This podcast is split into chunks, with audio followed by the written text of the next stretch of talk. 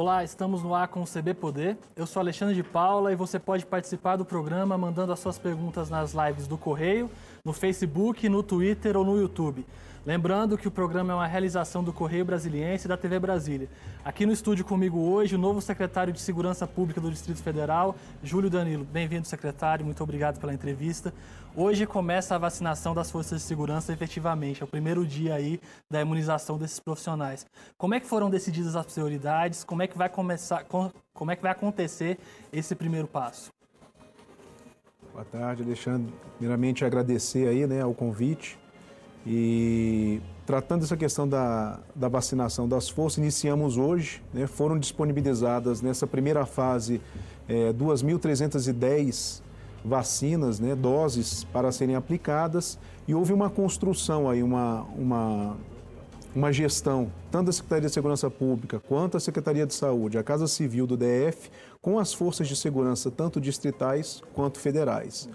Né? Num primeiro momento foi obedecido o que estabelece uma nota técnica do Ministério da Saúde, a nota técnica 297, né? que diretamente trata é, que essas doses devem ser destinadas a profissionais que estão engajados nas ações de combate ao Covid-19, né? sejam ali no transporte dessas doses, na guarda das doses, bem como também naquelas ações de preservação né? das medidas de segurança, de afastamento.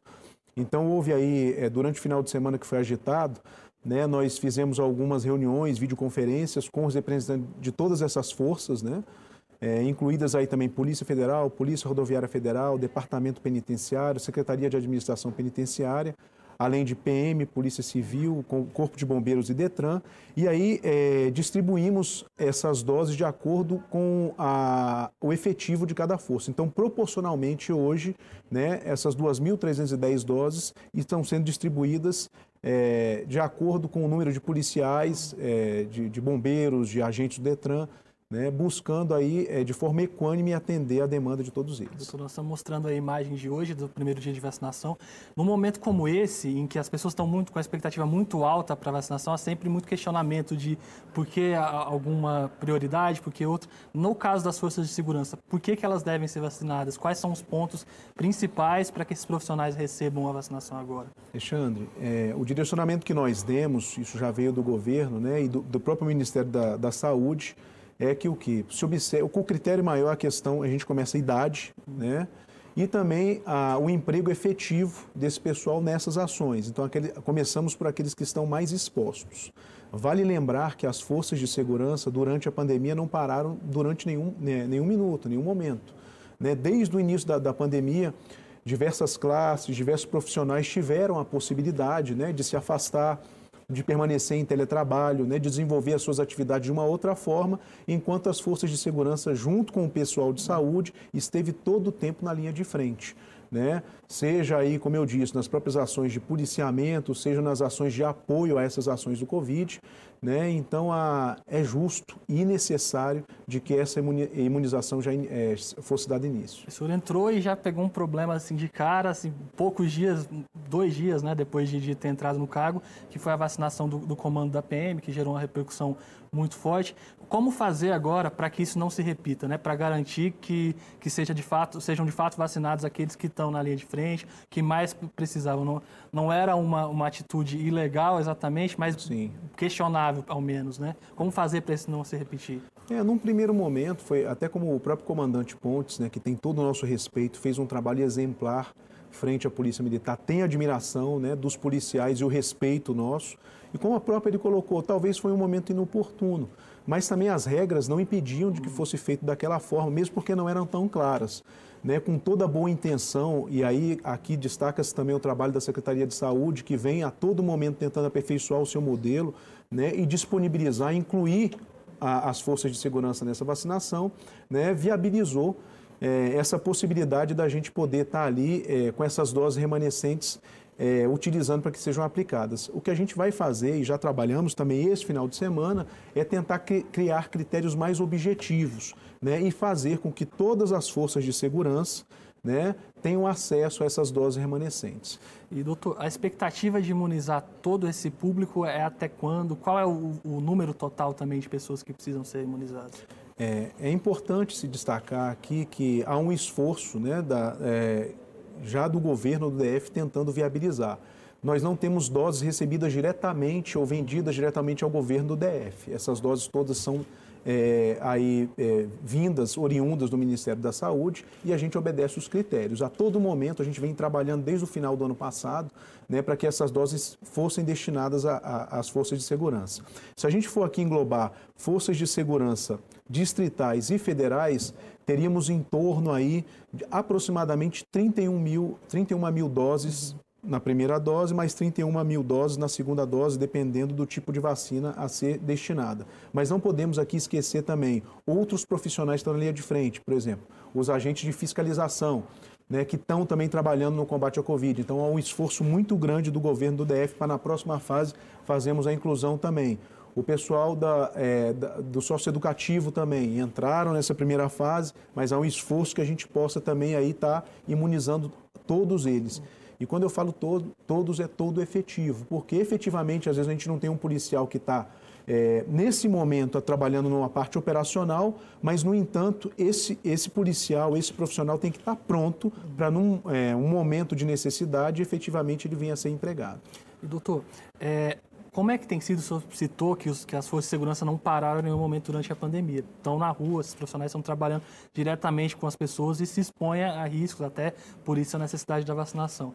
Mas até agora, como é que funcionou a proteção a essas pessoas? Como é que é possível dar mais segurança, que completamente é impossível num momento como esse que a gente vive, de, de muita dificuldade, mas como fazer com que eles estejam mais, o mais seguros possíveis nas ruas? É, foi um processo de adaptação, né? não foi fácil porque quando a pandemia iniciou, todos nós desconhecíamos né, esse inimigo invisível e se buscou toda forma aí, né, de proteção, seja por meio das máscaras, uso de luvas, desinfecção das viaturas e dos ambientes, mas querendo ou não, o policial fica exposto. Primeiro porque nós trabalhamos em equipe, né, o policial, os agentes de segurança trabalham em equipe, nunca sozinhos, né, e aí tem a necessidade de conviver próximos um, um dos outros, e estão o tempo todo lidando com a própria com, a, com a comunidade, com a população. Né? E aí sim há essa exposição. Mas há responsabilidade sim de disponibilizar a questão de testes, a, os, os, EPIs também, equipamentos de proteção, sejam máscaras, seja álcool em gel, né? e a orientação estrita para que seja feita a desinfecção de todo equipamento que venha a ser utilizado. É, infelizmente houve perdas né, que geram muita comoção também. E mesmo com a vacinação, esses. É essas medidas, essas normativas vão continuar sendo seguidas, vai continuar é, tomando cuidado em relação a isso, sabendo que, que ainda demora para que toda a população seja imunizada e que também a, a, vacina tem, tem a possibilidade de se pegar uma forma mais leve da doença, né? Sim, as orientações seguirão, né? a gente vai manter, vamos manter a, a, a orientação para que todas as medidas sejam é, adotadas, mesmo porque se desconhece, né? Às vezes a pessoa pode ser imunizada e nós já temos casos de, de uma segunda infecção, uhum. né? que às vezes pode vir mais leve ou não, mas não só da proteção do próprio é, é, agente ali, o servidor da área de segurança pública, mas quanto da população também, as medidas vão ser mantidas e as orientações para que sejam observadas essas normas. doutor, para além da, da vacinação e da própria Covid, existe uma preocupação com a saúde desses profissionais, principalmente na, na Polícia Militar. É, é um, um, problema que tem se tratado nos últimos tempos, que está no radar de, de questões a, a, serem resolvidas, a serem aprimoradas. O que, que, é que pode ser feito também em relação a isso para dar mais saúde a esses profissionais? É, há um, um, hoje uma, uma demanda grande né, de que haja um aperfeiçoamento, um avanço né, na área de saúde, principalmente da, da Polícia Militar. Isso era algo que já vinha sendo tratado pelo comando, né? o comando já vinha discutindo, buscando soluções, buscando avançar, e esse vai ser um, um outro grande desafio para o novo comandante, né? o Coronel Vasconcelos, que assume agora.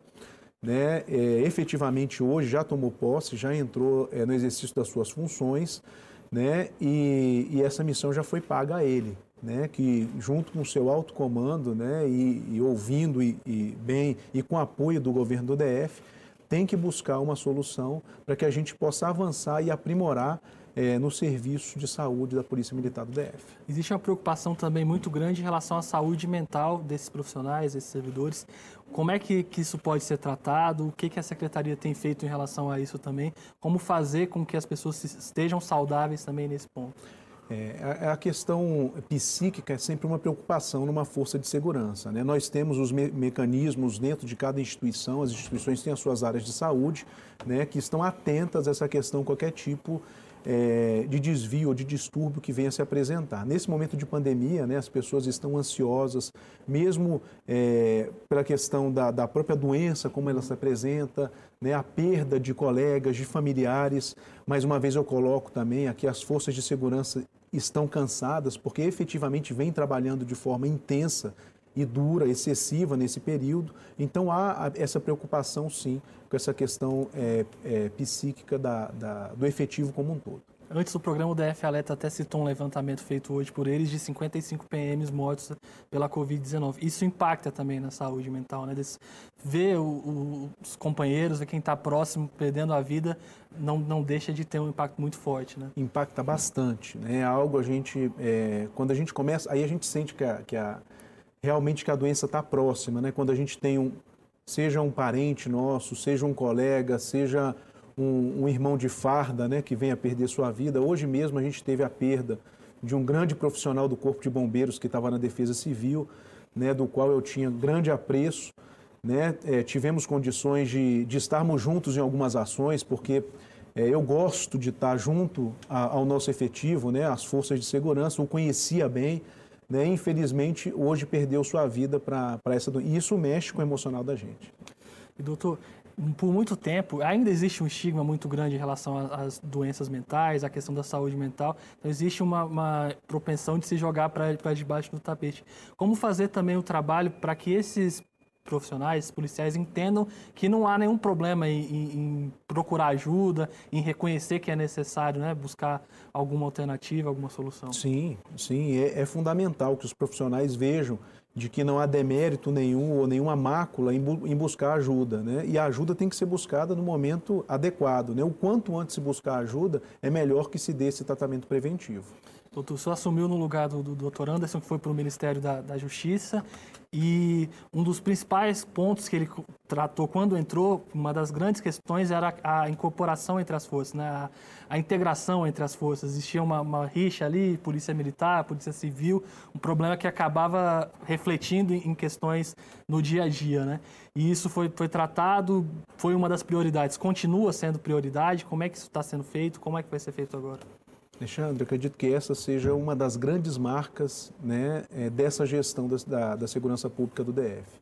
O doutor Anderson né, teve é, esse, é, essa, essa, esse resultado veio muito da, da habilidade dele né, em trazer essa integração.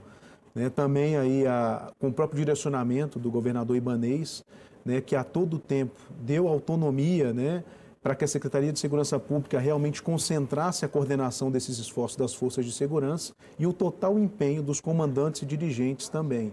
É, buscando essas ações integradas, essa coordenação.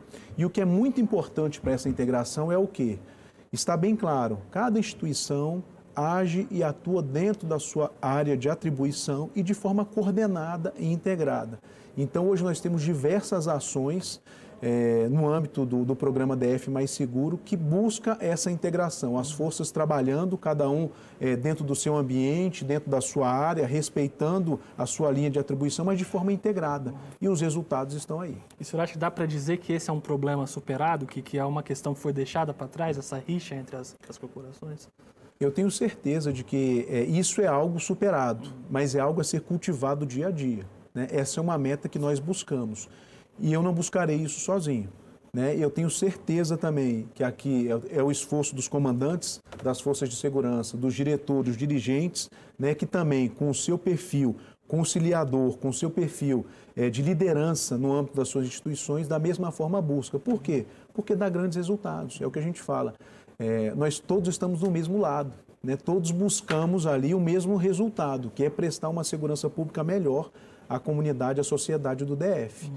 Né? E estando juntos, somos mais fortes. Secretário, o senhor, o senhor, era secretário executivo da pasta com, com, o doutor Anderson e a palavra agora é, é, é, continuidade, é dar continuidade às ações que foram feitas antes ou vai haver mudanças também? Como é que vai ser? Eu tive esse grande privilégio, né? Na verdade, a, eu tive a oportunidade, já trabalhava na, na, Secretaria de Segurança Pública, né? E isso me deu uma habilitação maior. Por quê? Já estava ali é, trabalhando, também participando dessa coordenação. Ou seja, eu já conheço, fácil, né? já conheço o que está sendo feito. Né? Tive, é, aí também tive ombreado com ele, com as forças de segurança na busca desses resultados e a intenção é que seja dado continuidade.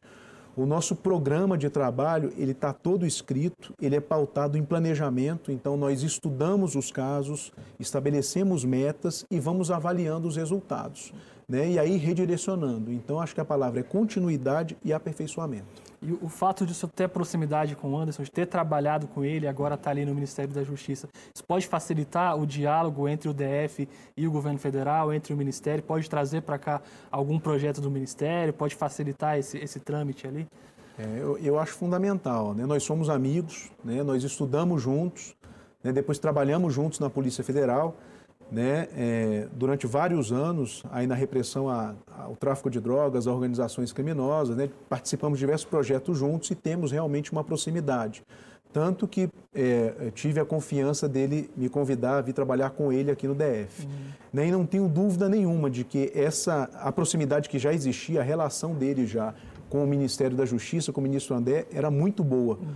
E eu, eu acredito que agora vai ficar melhor ainda. Né? Não só porque, primeiro, a gente tem a honra de ter um ministro da Justiça e Segurança Pública do DF, nascido e criado no DF. Segundo, que trabalhou no Distrito Federal, conhece a realidade do Distrito Federal. E hoje está lá né, representando a segurança pública, né, tendo que olhar para o país todo, mas vai ter a possibilidade de fazer algo diferente pelo DF. E nós vamos estar ali também presentes, o que buscando recursos, colocando o DF né, como palco realmente da realização de projetos que venham a ser inovadores, de novas técnicas, né, de novas é, é, atividades e ali projetos realmente que sejam desenvolvidos no âmbito do MJSP e possam aqui ser aplicados. Doutora, o pessoal que está acompanhando aqui a gente no, no pelo, pelo, pelas lives no Facebook, no Twitter, está perguntando muito sobre a, a, desocupação lá no CCBB hoje, as ações que foram feitas, como é que foi a participação da, da Polícia Militar e das forças de segurança, existem muitas críticas em, em, ao redor disso, né? algumas reclamações de, de excessos, como é que o senhor tem acompanhado isso também? É, na verdade, essa atividade é uma atividade que cabe ali ao DF Legal, uhum. né? Ao DF Legal, onde chegou realmente cuida dessa questão da ocupação das áreas públicas e a segurança pública está sempre acompanhando ali, né, os fiscais, os agentes, os auditores, para poder prestar a segurança não só aos agentes, quanto à própria população também, né? Fazer com que essas medidas sejam realizadas da melhor forma possível, né? Para que realmente preserve tanto a segurança do cidadão, quanto a segurança também dos servidores públicos que, é, que ali estão trabalhando. As forças também têm auxiliado no toque de recolher, né? Esse, esse, fazendo essa acompanha, esse acompanhamento, fazendo a fiscalização. Como é que o senhor avalia esse, esse período até agora? É. A Secretaria de Segurança Pública é a coordenadora dessas ações, né? das diversas das ações do toque de recolher. Então nós temos uma força-tarefa ali que é composta por auditores fiscais, né? tanto do DF Legal, IBRAM, PROCON, é, Vigilância Sanitária, né? E empregadas todas as forças, aí entram Polícia Militar, Corpo de Bombeiros, Polícia Civil, agentes do Detran, né? Que de forma coordenada, né? Nós dividimos o DF em regiões, né? São 16 equipes, tanto na parte diurna quanto na parte noturna, que aí passam por todo o Distrito Federal, durante o dia fazendo ali ações de fiscalização voltadas às ações, às restrições que são impostas por questão da pandemia, e à noite a questão da fiscalização com relação ao toque de recolher. Eu vejo que tem surtido efeito, né? nós temos acompanhado, acompanham de perto isso dia a dia né, pelos grupos e os resultados sido, é, têm sido bons. Doutor, a gente vai fazer um pequeno intervalo, mas já retorna. Um minuto e a gente volta com mais CB Poder. Envie suas perguntas para o Júlio Danilo, novo secretário de Segurança Pública do DF, nas nossas lives. Até já!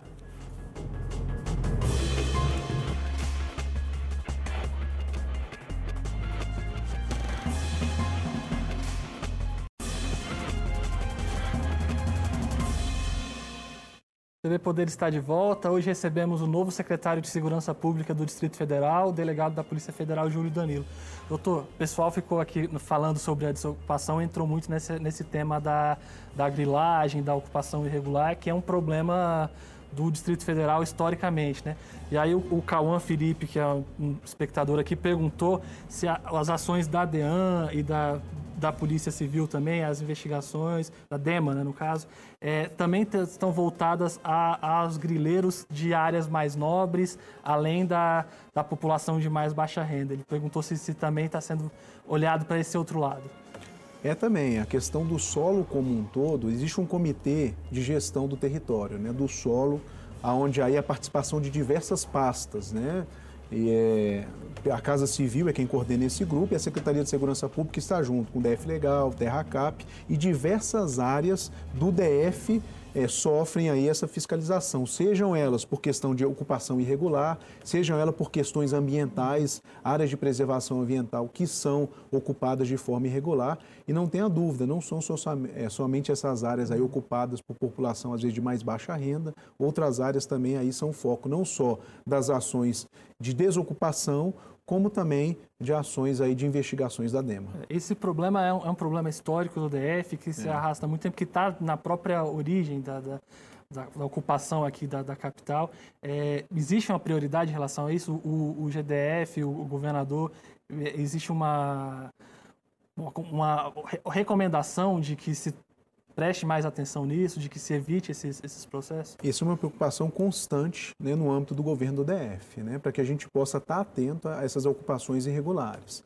É, inclusive, até nos últimos, é, nos últimos meses foi estruturada aí uma diretoria, uma área né, no âmbito do CIOB, que é o Centro Integrado de Operações de Brasília, né, de um grupo composto aí por servidores da, da Secretaria de Segurança Pública, da TerraCap, do IBRAM, DF Legal, é, SEAGRE, e para que a gente possa aí fazer realmente o acompanhamento e o estudo dessas áreas, tentando é, subsidiar esse comitê é, de gestão do território, para que a gente possa estar direcionando essas ações.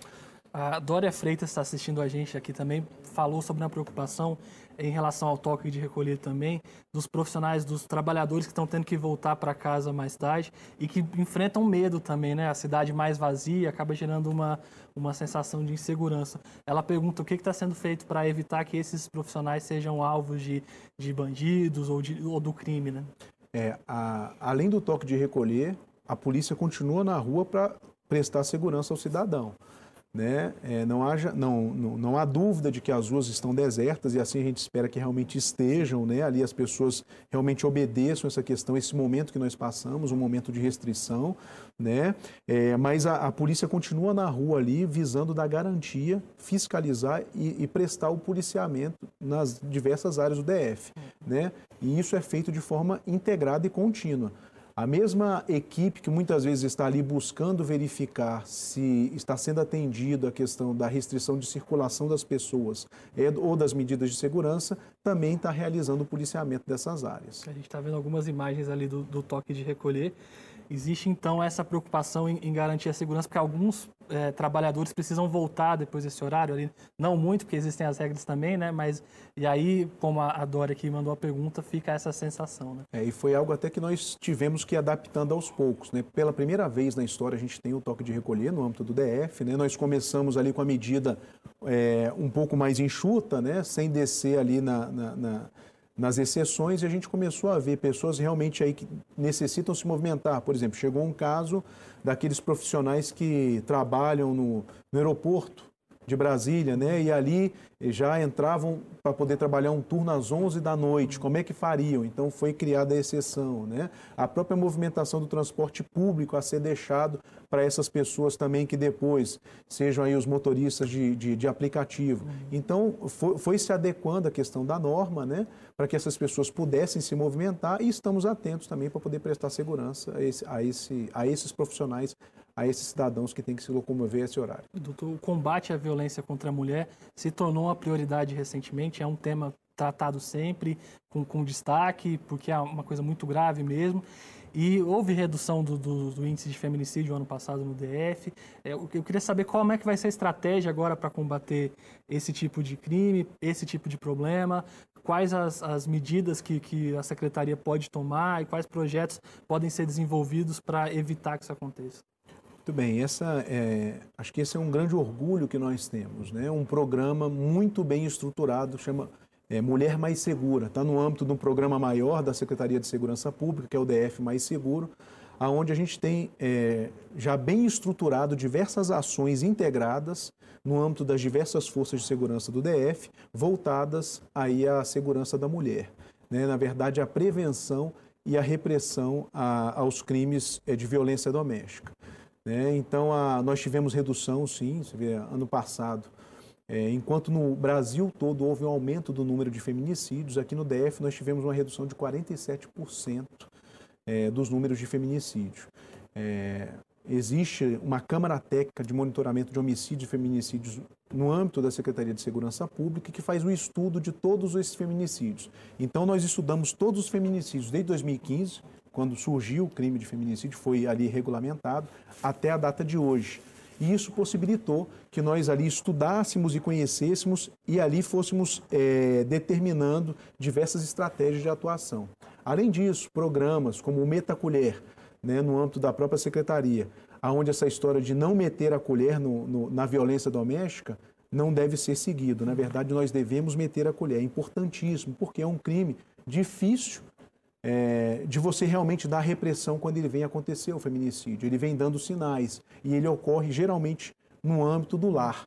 Então, se as pessoas têm conhecimento, seja um parente, seja um vizinho, é importante quando a mulher não tem a possibilidade ou não tem é, essa iniciativa de buscar ajuda, de que realmente a gente possa ali estar tá levando isso. E além disso, tivesse outras ações, seja ali a, a, no âmbito da Polícia Civil, né, a atuação das DEANs, com Maria da Penha Online, né? o próprio Provid da Polícia Militar. Foi também é, estipulado um novo protocolo de atuação do Corpo de Bombeiros no caso de violência doméstica, de violência contra a mulher. Então, são diversas ações integradas que a gente tem como resultado o quê? Uma mulher mais segura. E, doutor, houve aumento nas denúncias, né? Apesar dos casos de feminicídio reduziram, mas as denúncias de violência contra a mulher aumentaram. É, isso se deve a quê? É, é, mais fácil hoje fazer a denúncia? As pessoas têm mais coragem de levar isso para as forças de segurança? Tentar uma, uma solução? Tem a ver com isso? Tem a ver com isso. Hoje, e talvez esses tenham sido alguns pontos positivos, ou um ponto positivo que a pandemia tenha, tenha trazido as forças de segurança tiveram que se adaptar também a esse novo modelo. A partir do momento que a gente restringiu a circulação das pessoas é, e até impedindo que ali ela pudesse buscar, às vezes, socorro que fosse ali, um atendimento presencial numa delegacia, também fez com que pudéssemos adaptar. Né, criar adaptações. Então, nesse período, se ampliou a questão da possibilidade do registro de ocorrências. Hoje, a pessoa que é vítima de violência doméstica, ela pode registrar essa ocorrência pela delegacia eletrônica. Além disso, se criou também o, a Maria da Penha Online, onde você pode requerer ali, a medida de segurança pode ser é, requerida né, por meio eletrônico, após o registro dessa ocorrência, e efetivamente ali a possibilidade é, de que seja atendido. Ou seja, se criaram outros canais facilitando o acesso. E além disso, as próprias campanhas né, publicitárias de se colocar de que não, não se deve, a gente deve denunciar, a gente deve procurar ajuda. Né? Isso fez com que, é, de forma até antagônica, a gente coloca uma diminuição grande de feminicídios, ainda bem, e um aumento no número de ocorrências, que possibilitou o quê? Uma ação preventiva das forças de segurança. Doutor, outro problema que, que vem se arrastando há muito tempo no DF, não é, não é de agora, não é dessa gestão, mas é, é, algo que tem que ser resolvido agora, né? É a questão da recomposição das forças. Existe um, um déficit aí de profissionais. O que, que já dá para fazer em relação a isso? É, na prática, é possível corrigir esse problema? É, isso é uma busca, né? desde o início desse governo, 2019, também da entrada do doutor Anderson na secretaria, se buscou e isso é uma busca incessante nossa, a gente recompor as forças de segurança. Hoje em dia, realmente existe um déficit de pessoal, né? mas desde 2019 até aqui já foram contratados mais de 3 mil profissionais na área de segurança, em torno de 2.100 só para a Polícia Militar. Nós estamos hoje na Academia de Polícia Militar aí com a formação de 500 praças, né, que se Deus quiser, até o meio do ano estarão já nas ruas. Temos mais 355 também militares, bombeiros também na academia de, de formação. Né? E o concurso da Polícia Civil, que estava todo pronto para poder sair aí com a perspectiva de contratação de 2.100 profissionais, que devido à pandemia teve que ser prorrogado, mas a gente espera que a gente possa aí, num curto espaço de tempo, retomar. Essa é a questão que o pessoal que assiste sempre está muito atento, o pessoal que está estudando para o concurso há muito tempo, né? Aposto que tem muita gente agora querendo saber disso.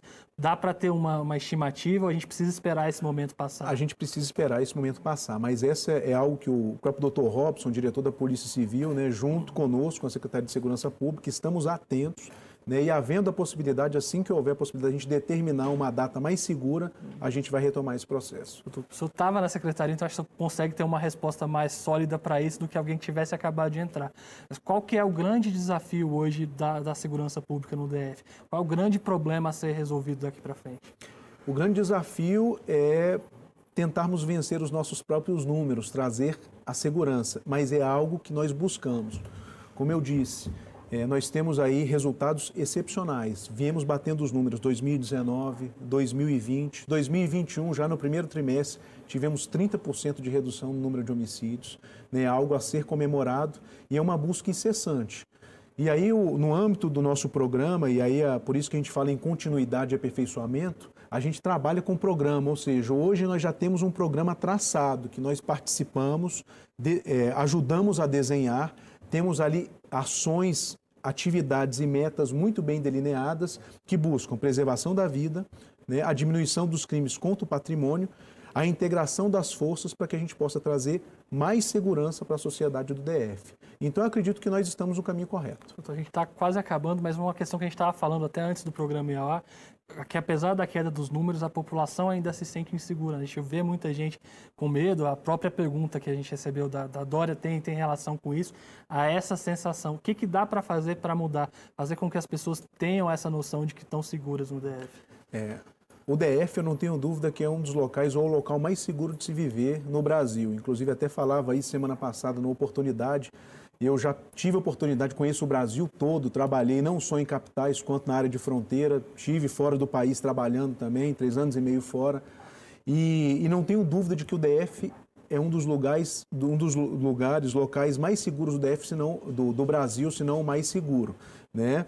É, o acesso à informação, trazendo ali, acaba também criando essa sensação, às vezes, de, de, é, de insegurança do que realmente acontece. Outra coisa, às vezes, é, a questão das próprias desordens, a questão de é, falta de iluminação, a, às vezes a, a, falta de poda também, de, que seja da vegetação, de árvores, pode se trazer essa sensação. Então, trabalhamos também de forma integrada com outras áreas para que a gente possa também trabalhar para que a gente tenha um ambiente onde a gente possa conviver e ter essa sensação de, de maior segurança. Doutor, infelizmente nosso tempo acabou. Agradeço muito pela entrevista.